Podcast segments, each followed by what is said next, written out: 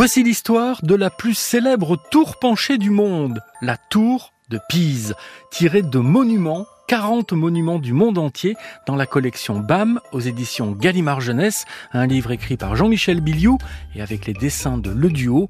L'histoire est lue par Frank Hanson, correspondant d'RTL dans le nord de la France.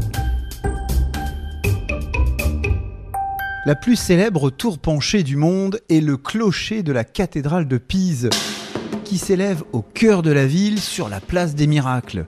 Chef-d'œuvre de l'art roman toscan, cet édifice cylindrique en marbre doit une grande partie de sa renommée à son inclinaison incroyable apparue au tout début des travaux. En raison d'un sol instable et du poids des matériaux utilisés, elle a penché d'un côté, puis de l'autre, surtout après la construction du troisième étage, mais elle n'est jamais tombée.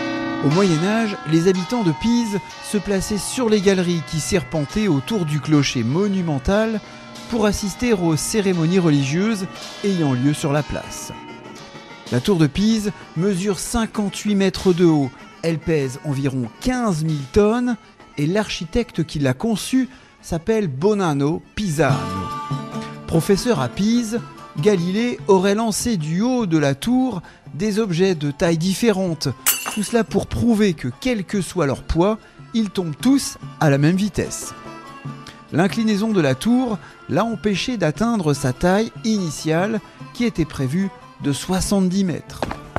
On l'appelle la belle inclinée, cette tour de Pise.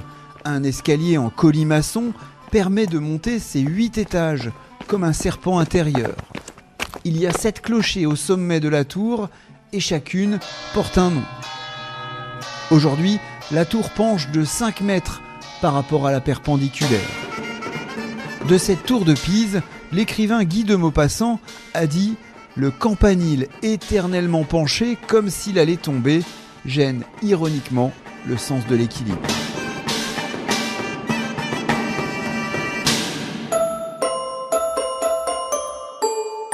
Ainsi se termine l'histoire de la tour de Pise, la plus célèbre tour penchée du monde.